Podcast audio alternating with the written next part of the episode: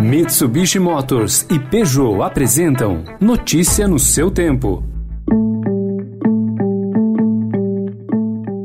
Olá, seja bem-vindo, seja bem-vinda. Começando mais um Notícia no seu tempo, podcast produzido pela equipe de jornalismo do Estadão, para você ouvir em poucos minutos as principais informações do jornal. Você acompanha esse podcast em qualquer plataforma de streaming, agregadores de podcasts e agora também na playlist Caminho Diário do Spotify.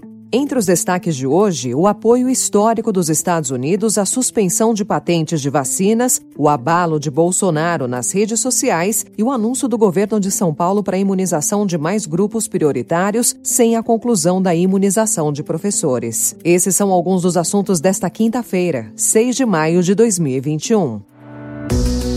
Estadão apresenta Notícia no seu tempo.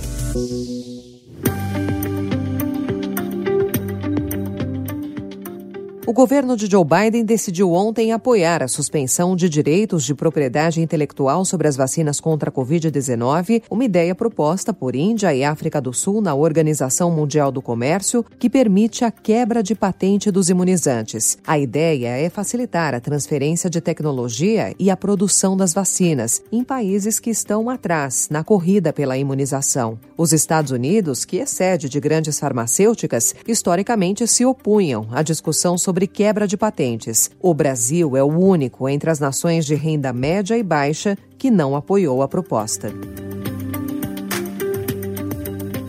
E ontem, na CPI da Covid, o ex-ministro da Saúde, Nelson Tais, citou pressão do governo Bolsonaro pelo uso da cloroquina. O médico, porém, evitou atribuir responsabilidade ao chefe do executivo pelo agravamento da pandemia no Brasil. Então, qual foi a real causa, o real motivo da, do seu pedido de demissão?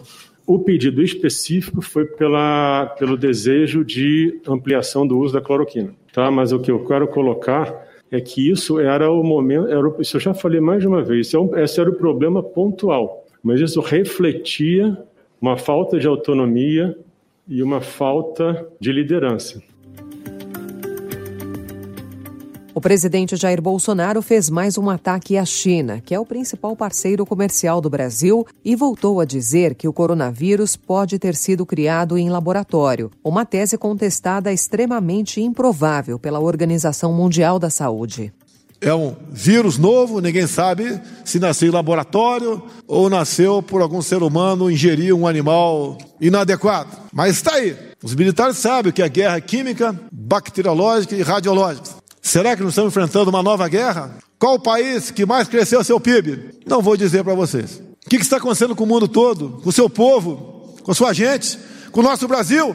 Bolsonaro fez as afirmações justamente no momento em que estados enfrentam dificuldades para aplicar a segunda dose da Coronavac, que é uma vacina produzida no Brasil pelo Instituto Butantan com insumos chineses.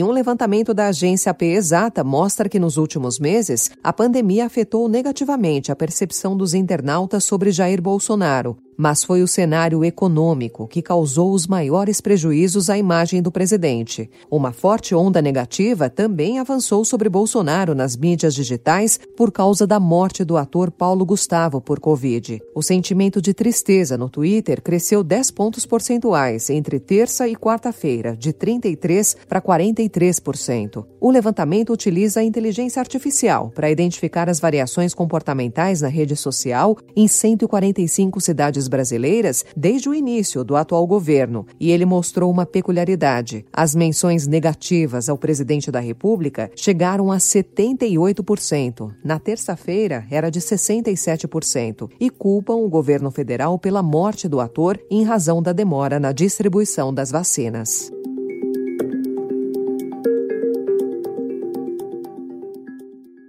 Em São Paulo, a partir de hoje, serão vacinados idosos de 60, 61 e 62 anos. Ontem, o governador João Dória anunciou também a imunização de novos grupos prioritários. O governo do Estado de São Paulo vai iniciar a vacinação das pessoas com deficiência, grávidas e adultos com comorbidades. No total, nestes três grupos de vacinação que estamos anunciando hoje, serão vacinadas mais de um milhão de pessoas no estado de São Paulo. Por outro lado, a gestão Dória não tem nenhuma previsão para concluir a imunização dos professores da educação, embora tenha sido o primeiro estado a oferecer doses para essas categorias. O governo atribui a indefinição à escassez de doses. E em 20 segundos eu volto para falar sobre a alta da Selic e a absolvição de Temer, Cunha e Gedel no caso do quadrilhão do MDB.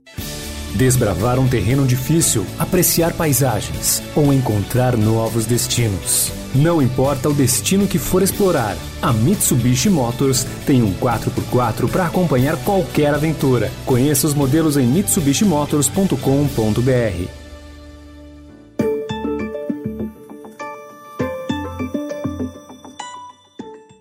A Justiça Federal de Brasília absolveu o ex-presidente Michel Temer, o ex-presidente da Câmara Eduardo Cunha, o ex-ministro Gedel Vieira Lima e outros dez réus no processo aberto a partir das investigações do chamado quadrilhão do MDB. Com isso, a ação penal por organização criminosa foi encerrada, mas o Ministério Público Federal pode recorrer. Na avaliação do juiz Marcos Vinícius Reis Bastos, não há provas de associação entre os políticos que corroborem a narrativa construída pela acusação E seguindo recomendação do Ministério da Economia, o presidente Jair Bolsonaro decidiu vetar o projeto de lei que prorrogava o prazo final para a entrega da declaração do imposto de renda da pessoa física para o dia 31 de julho desse ano. Com o veto, está mantida a data de 31 de maio. A proposta de mudança foi vetada por causar um desequilíbrio do fluxo de recursos. Para conter a escalada mais recente da inflação no Brasil, o Banco Central elevou ontem a Selic, a taxa básica de juros, de 2,75% para 3,50% ao ano. Esse foi o segundo aumento consecutivo de 0,75 ponto percentual em 2021. Por trás da decisão do BC está o receio de que a inflação brasileira possa acelerar, em especial no próximo ano. E para encerrar, uma boa notícia do esporte. O Brasil fechou ontem a Copa do Mundo de Saltos Ornamentais, realizada em Tóquio, no Japão, com uma campanha histórica. Garantiu quatro vagas para os Jogos de Tóquio 2020 e se classificou para as duas finais. O último grande feito foi de Ingrid Oliveira. A carioca terminou a disputa da plataforma em décimo lugar, atingindo o final inédita para saltadoras de plataforma do país. Então, ponto final nessa edição do Notícia no seu tempo, com a apresentação e roteiro de Alessandra Romano, produção e finalização de Felipe Caldo. O editor de núcleo de áudio é Emanuel Bonfim. Próxima edição do Notícia no seu tempo a partir das 4 horas da tarde. Obrigada pela sua companhia e até já. Você ouviu Notícia no seu tempo. Notícia no seu tempo. Oferecimento: Mitsubishi Motors e Peugeot.